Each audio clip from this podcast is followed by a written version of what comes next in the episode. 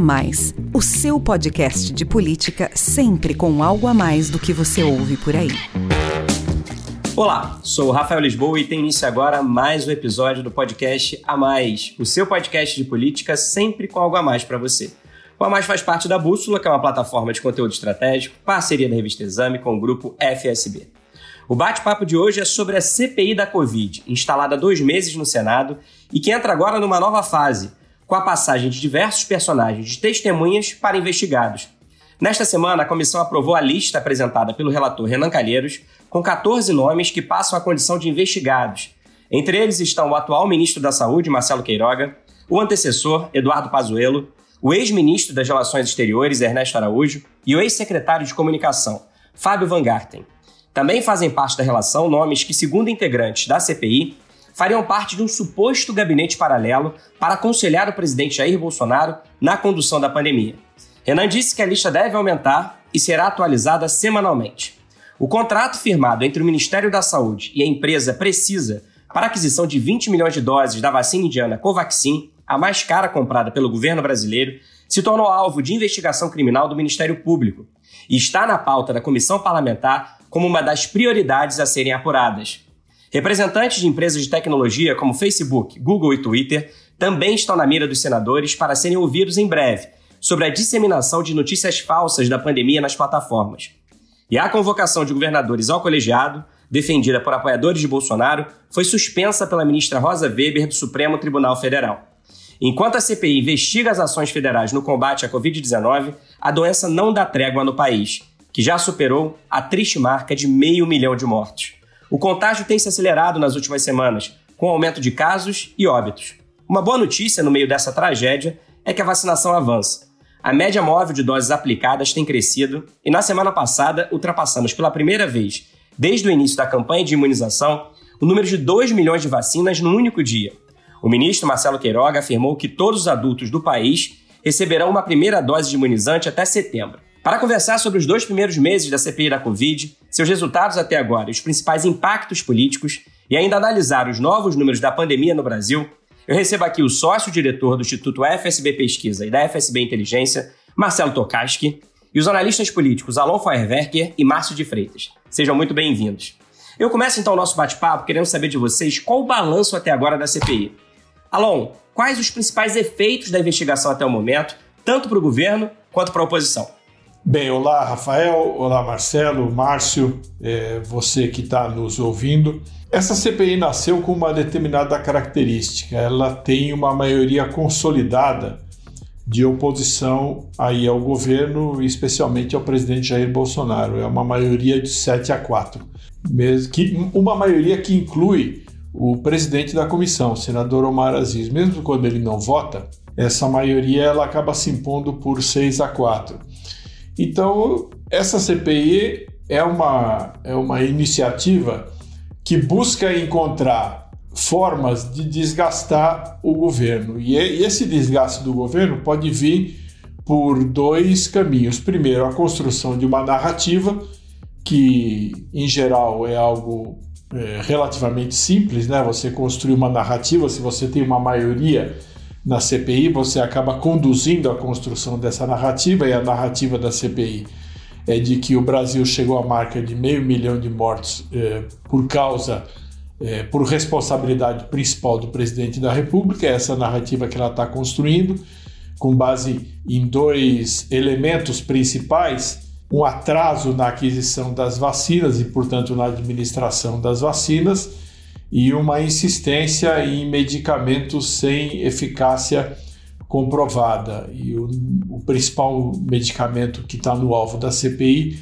é a cloroquina hidroxicloroquina. Mas CPIs também tem outro objetivo, que é o objetivo maior, que é encontrar a tal bala de prata, né? aquele elemento, aquela acusação, aquela prova que permite dar um cheque mate no alvo político do, da CPI, que nesse caso da CPI da, da Covid-19 é o presidente da República. Eu diria para você que até o momento a construção da narrativa pela oposição ela está sendo feita, mas a CPI ainda não chegou numa bala de prata contra eh, Jair Bolsonaro. Agora a gente vê uma movimentação no sentido de investigar é, eventual é, corrupção, possível corrupção na aquisição da vacina indiana Covaxin. Mas é preciso a gente ver como é que esse, esse quadro vai evoluir em relação a esse assunto. Então a oposição ela segue avançando na CPI, muito provavelmente ela vai produzir um relatório final muito duro contra o governo, pedindo indiciamento é, de várias pessoas. A dúvida é se ela vai pedir o indiciamento do presidente, mas veja bem, CPIs não podem indiciar nem denunciar. Quem indicia a polícia e quem denuncia o Ministério Público. O máximo que ela pode fazer é encaminhar é, as suas conclusões para o Ministério Público, para as autoridades. Agora, de todo modo, as conclusões dela vão servir é, como um instrumento político, especialmente um instrumento eleitoral. E tem uma última variável que eu gostaria de, de lembrar aqui, que do, se do ponto de vista criminal, pelo ângulo criminal, a coisa depende da polícia, do Ministério Público e da, e da Justiça, pelo ângulo político, depende essencialmente do presidente da Câmara dos Deputados, que é quem decide colocar ou não para andar um processo de impeachment. E o presidente Arthur Lira, da Câmara, ele acabou de deixar claro explicitamente, numa entrevista para o jornal O Globo, que não vai colocar para andar nenhum processo de impeachment. Tem ali as explicações dele, mas nesse momento o presidente está blindado nessa frente. E na sua opinião, Márcio, como esses dois primeiros meses aí da CPI impactaram o governo e também a oposição? É um prazer falar com todos vocês, Alon, Marcelo e Rafael. É, aproveitando essa pergunta, o Alon já colocou ali um, um, cenário bem interessante, porque essa CPI ela permitiu que é, a oposição se reorganizasse tanto em termos de narrativa quanto em termos de corrupção.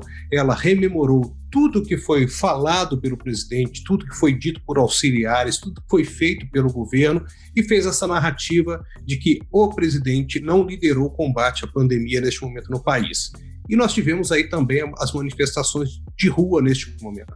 Isso coincidiu, reforçou um pouco, é, dando uma outra dimensão, uma dimensão popular para essa denúncia que está sendo feita. Isso se refletiu em algumas pesquisas, não está claro ainda é que tamanho foi essa repercussão. A gente teve alguns momentos de crescimento da rejeição do presidente, mas é preciso acompanhar isso é, verificar se isso vai se manter ao longo do tempo para a gente saber realmente se a oposição obteve realmente uma vitória é, significativa, desgastando o presidente ao longo do tempo. Vou lembrar aqui que no futebol a gente tinha aquele movimento de você falar que estava jogando no ponto futuro.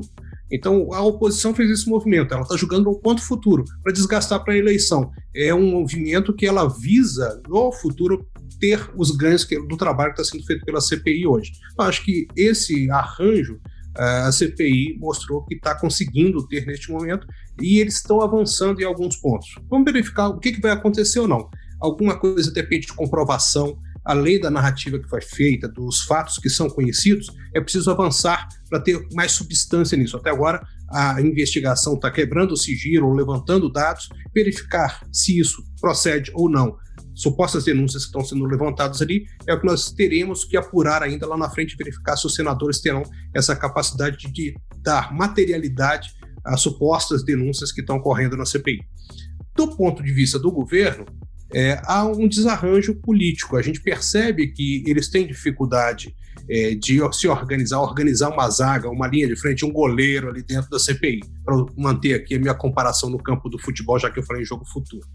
É, tanto é que não membros da CPI, como o próprio filho do presidente, é, participaram de algumas sessões e assumiram essa defesa. O Flávio Bolsonaro foi muito incisivo, enfrentou o relator, se posicionou, mobilizou suas bases é, em redes sociais. Isso tudo fez um movimento também de tentativa de reorganização é claro que com muito desgaste, porque levanta e dá uma outra dimensão para isso. Então, acaba que o governo tem que se mobilizar, tem que se explicar, tem que sempre justificar atitudes e ações, e isso em política é sempre um desgaste.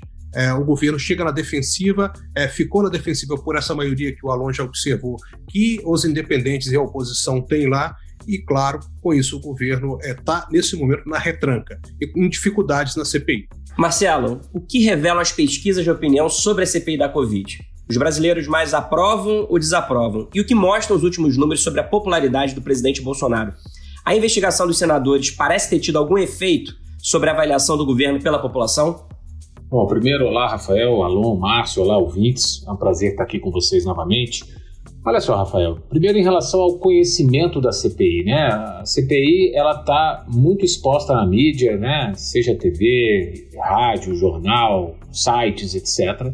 E hoje, pelas pesquisas, aí três em cada quatro brasileiros, brasileiros eleitores, né, de 16 anos para cima, sabem da existência da CPI da, da pandemia, né? É um conhecimento aí que não chega a ser universal, mas na grande maioria da população. Nesse público, né, é, que sabe que a, CPI existe, ela tem uma, uma, aprovação. CPIs costumam ter aprovação, né? As pessoas, historicamente, em outras CPIs, as pessoas sempre aprovam a realização de uma comissão parlamentar de inquérito. É, entre 60% e 65% aí das pessoas aprovam a realização da CPI da, da pandemia. Eu já noto aqui uma primeira coisa, né, para a gente linkar depois com a avaliação do presidente Bolsonaro. 25% dos brasileiros são contrários aos trabalhos da CPI. É justamente aí um percentual quase o mesmo né, que o, o, a avaliação de governo tem de ótimo e bom. Né? Ou seja, os apoiadores mais fiéis do presidente, eles são contrários aí à, à realização da CPI. Agora, é, sobre o futuro, né? O Márcio falou aí em ponto futuro, né? É, também historicamente as pessoas têm um pouco dessa visão de que CPI acaba em pizza. Né? Entre as pessoas que sabem da, da, da existência dessa CPI, a maioria delas, mais da metade, 57%, acham que a CPI não vai alcançar o objetivo dela, né? que é responsabilizar pessoas ou o governo pela, pelo alastramento da pandemia no Brasil. Só um terço das pessoas acham que isso vai acontecer de fato. Né? Isso historicamente também é assim. Agora, você me perguntou sobre o impacto da CPI, da pandemia, na avaliação que as pessoas fazem do governo Bolsonaro. E aí, Rafael, na minha avaliação, por enquanto, esse efeito ele ainda é pequeno, ele é quase marginal.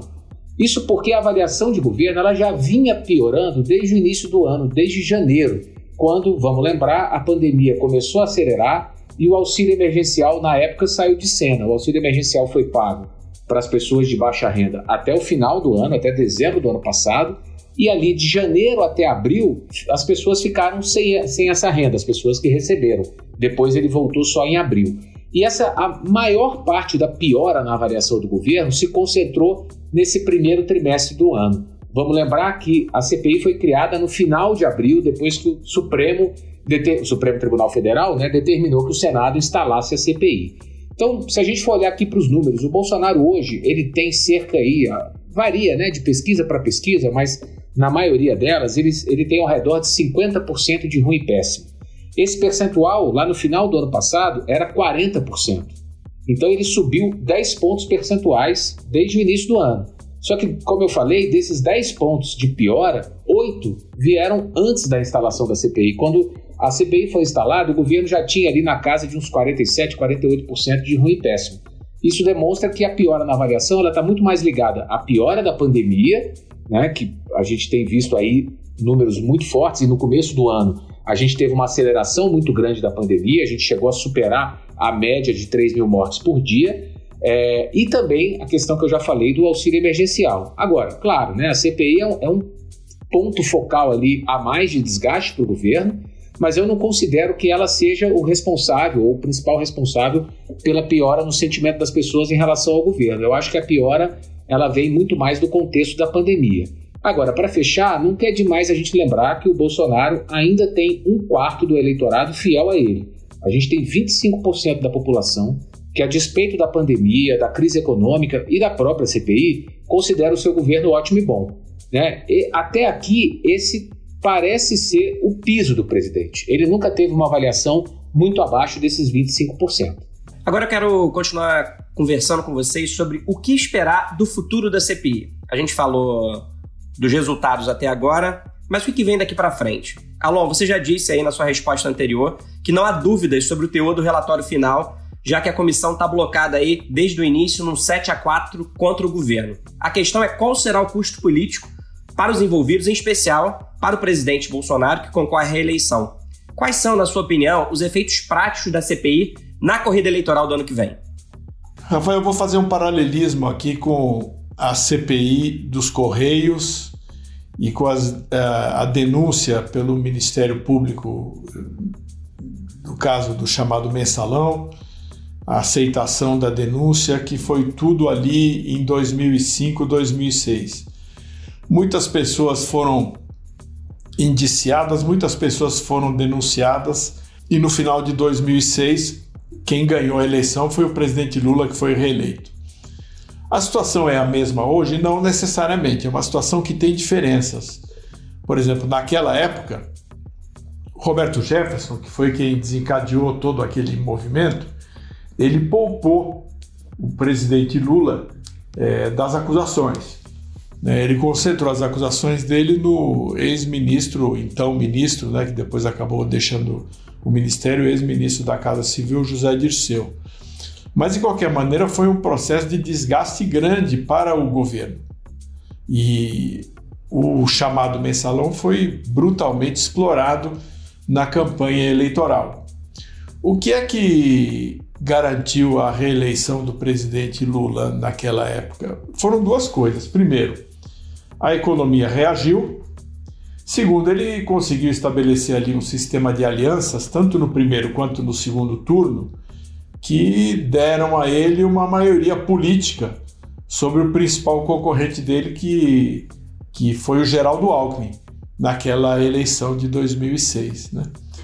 Eu diria para você o seguinte: o presidente Bolsonaro ele está realmente muito pressionado. Né? Ele está muito pressionado e sabe que fazer previsão política no Brasil de mais de 30 dias é, é irracional. Previsão política de uma semana já tem um grau de incerteza grande, mais de 30 dias é, é perda de tempo. Agora, o presidente está muito pressionado, está muito pressionado, porque ele tem um problema eleitoral que ele precisa resolver se ele quiser se reeleger. O Marcelo falou aí dos 25, 30% que apoiam o presidente. Esse 25, 30% do total do eleitorado é mais ou menos os 45, 46% do voto válido que ele teve no primeiro turno da eleição de 2018. Eu sempre repito isso aqui nas nossas conversas, né? Ele tem com ele a fatia de mercado que apoiou ele no primeiro turno. Mas o pessoal, aquela fatia de mercado, não necessariamente as mesmas pessoas, mas a fatia de mercado que apoiou ele no segundo turno, está é, tá em dúvida. Porque a condução dele na pandemia não está bem avaliada, e aliás está muito mal avaliada pela população, e você tem um problema econômico ainda. Quer dizer, o mercado financeiro avalia que a economia vai crescer 5% esse ano, e que vai crescer entre 2% e 3% no ano que vem. Se isso se confirmar, dá um fôlego para o governo. Mas você tem um problema econômico e você tem um problema que não existia na época do presidente Lula, ou pelo menos tinha sido muito amenizado na época do presidente Lula, que é uma taxa muito alta de desemprego. Então, mesmo que você tenha uma recuperação de 4, 5% esse ano e 3% no ano que vem, se você tiver aí um desemprego muito resistente, muito resiliente, né, você tem um espaço aí para a oposição trabalhar. Então eu diria, diria para você que as consequências políticas e eleitorais dessa CPI e da crise ainda não estão bem definidas. Né? Tem também uma coisa que eu, que eu não disse, que talvez valesse a pena acrescentar, que o presidente Bolsonaro tem um problema eleitoral é, naqueles grupos sociais, especialmente na elite do país, que desconfia de que ele talvez não seja capaz de derrotar o Lula no segundo turno. Então, uma parte da instabilidade vivida pelo Bolsonaro é essa desconfiança de quem quer principalmente derrotar o Lula, mas tem dúvida se o Bolsonaro é capaz de fazer isso. Então, gostaria não necessariamente de uma terceira via, gostaria inclusive de substituir a primeira via, que é o Bolsonaro, de trocar o Bolsonaro por um candidato de centro-direita ou de direita que tivesse mais condições de bater o Lula no segundo turno. Porque tanto o Bolsonaro quanto o Lula são excelentes candidatos para ir ao segundo turno, porque eles têm 30% de voto consolidado.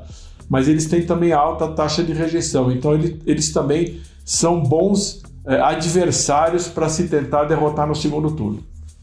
Márcio, em artigo aqui para a Bússola, você disse que a CPI começa a perder o interesse da mídia e do público. E, na sua opinião, esse é aquele momento em que ou a comissão avança ou estaciona de vez. Como é que você avalia o futuro da CPI da Covid e por que caminho seguir para fazer a investigação avançar e voltar a chamar mais e mais atenção? Rafael, é, a CPI chamou atenção por depoimentos. E esses depoimentos, é claro, eles foram, é, num primeiro momento, impactantes, alguns mais do que outros, mas acabaram gerando uma certa redundância, vai ficando num, naquele cenário de repetição em que não se acrescenta uma novidade e você não conseguiu, depois de uma certa estratégia definida pelo governo de preparar bem algumas pessoas para esses depoimentos, você não conseguiu novas revelações, você não conseguiu contradições.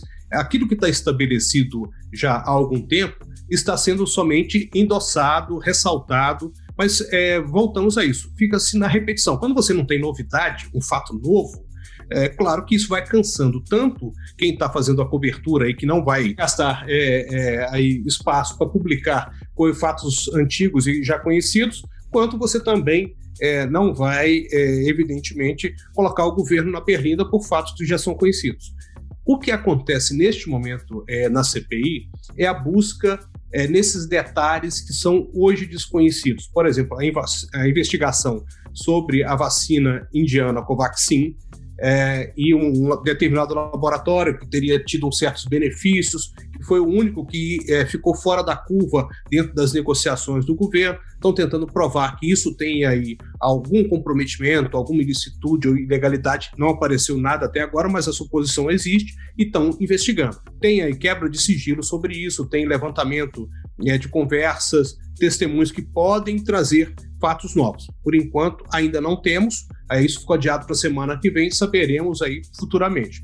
E no outro caso que eu também quero ressaltar é o seguinte: tem um detalhe que a CPI fez hoje, que é começar a apontar para as redes sociais e para algumas plataformas tecnológicas. Então, hoje uh, houve um trabalho de discussão sobre Google, Facebook e, e outras plataformas, buscando saber como determinadas fake news estão se proliferando no ambiente virtual. É, isso também atinge uma certa base bolsonarista que tem uma operação muito grande, que tem muita relevância, que tem presença lá. Já se quebrou é, o sigilo também de agência de publicidade do governo, e isso você percebe que eles estão buscando, estão tateando para encontrar esse universo que o, o governo tem, esse grande apoio que o governo tem nas redes sociais. É, se vão conseguir ou não, não sabemos ainda, mas é um caminho que a CPI está buscando para mostrar que existe uma orquestração, que existe talvez um, um financiamento ali que não se conhece é, inteiramente hoje e que pode trazer problemas futuros. Eu, tô, eu continuo julgando aqui né, nesse ponto futuro aqui, porque eu acho que a investigação da CPI, se ela avançar e conseguir dados, elementos substantivos, estatísticas, quebras de sigilo, é, quebras telemáticas, conversas que comprovem é, certas suposições, elas podem causar algum incômodo ao governo ainda. De que tamanho teremos que aguardar. Marcelo, agora eu quero falar com você sobre as estatísticas de Covid no Brasil. No Instituto FSB Pesquisa, vocês fazem um monitoramento diário da curva de casos e mortes e também do avanço da vacinação. Qual é a situação hoje no país? Com a aceleração do contágio e a chegada do inverno, quais os riscos de um repique da doença ou até mesmo de uma terceira onda nas próximas semanas? Olha, Rafael, no campo sanitário, a gente ainda vive momentos aí de muita incerteza. Né? O número de mortes ele gira hoje em torno de 2 mil óbitos diários. É um número menor do que a gente já chegou a ter, mais de 3 mil mortes por dia em média, né? mas ainda um número muito alto. Mas tem uma, uma luz amarela ali ligada, que é o número de novos casos, que tem crescido fortemente há duas semanas. Né? O crescimento no contágio ele, ele chega nesse período aí de duas semanas a casa dos 30%.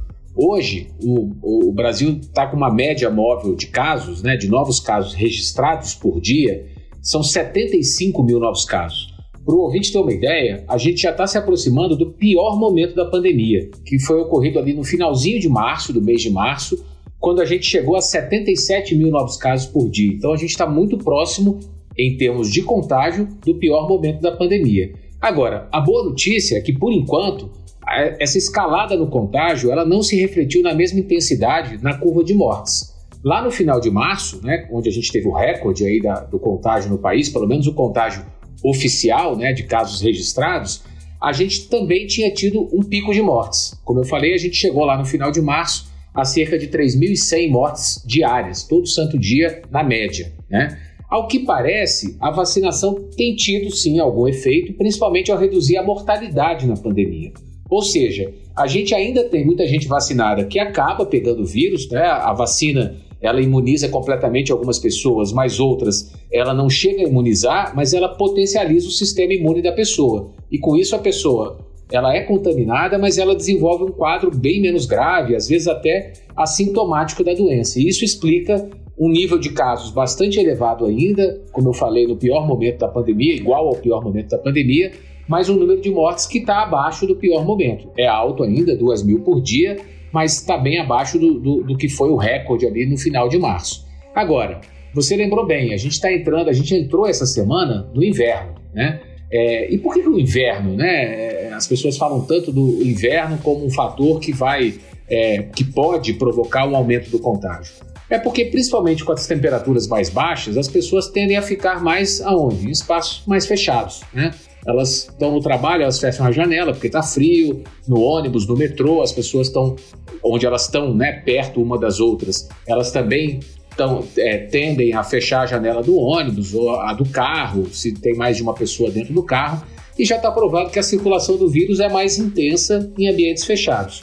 E isso, segundo os especialistas, pode sim provocar novos aumentos aí do contágio. E aí a gente tem nessa, nessa equação toda aí a questão da vacinação, que por enquanto ainda continua num ritmo lento. A gente tem hoje 31% da população, a gente está se aproximando de um terço das pessoas que já tomaram pelo menos uma dose da vacina, mas somente 11,5% da população já receberam as duas doses, que são as duas doses são necessárias aí nesse ciclo de imunização para a pessoa ter uma garantia maior de que ela está protegida contra o vírus. E os especialistas dizem que a gente só vai ver um impacto mais significativo mesmo, a chamada é, imunidade de rebanho, mas provocada não pelo contágio e sim pela vacinação, quando a gente tiver aí 50%, 60% da população vacinada com as duas doses. A gente ainda está bastante distante disso. A boa notícia, de novo, né, uma segunda boa notícia, é que a vacinação tem acelerado no país. A gente atingiu ontem, né? A gente está gravando esse podcast aqui na, na quarta-feira. Na terça-feira, a gente atingiu uma média móvel de 1,3 milhão de doses aplicadas por dia, né? De, de doses de vacina no país inteiro. É um recorde nessa pandemia. A gente girava lá no início da vacinação em 300, 400 mil doses e agora a gente mais que triplicou esse ritmo. Agora, a má notícia é que o ritmo está tão forte que começou a faltar vacina em muitas cidades, o que deve novamente retardar o ritmo dessa campanha de imunização.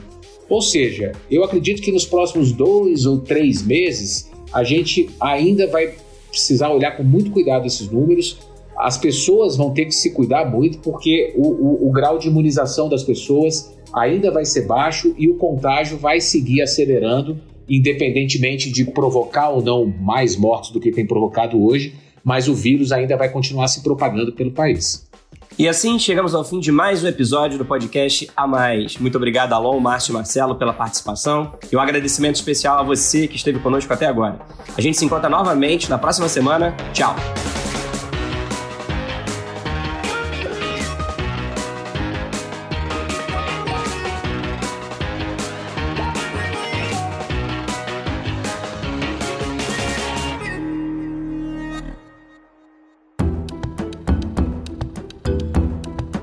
Edição Guilherme Baldi, este podcast faz parte da plataforma Bússola, um produto do grupo FSB.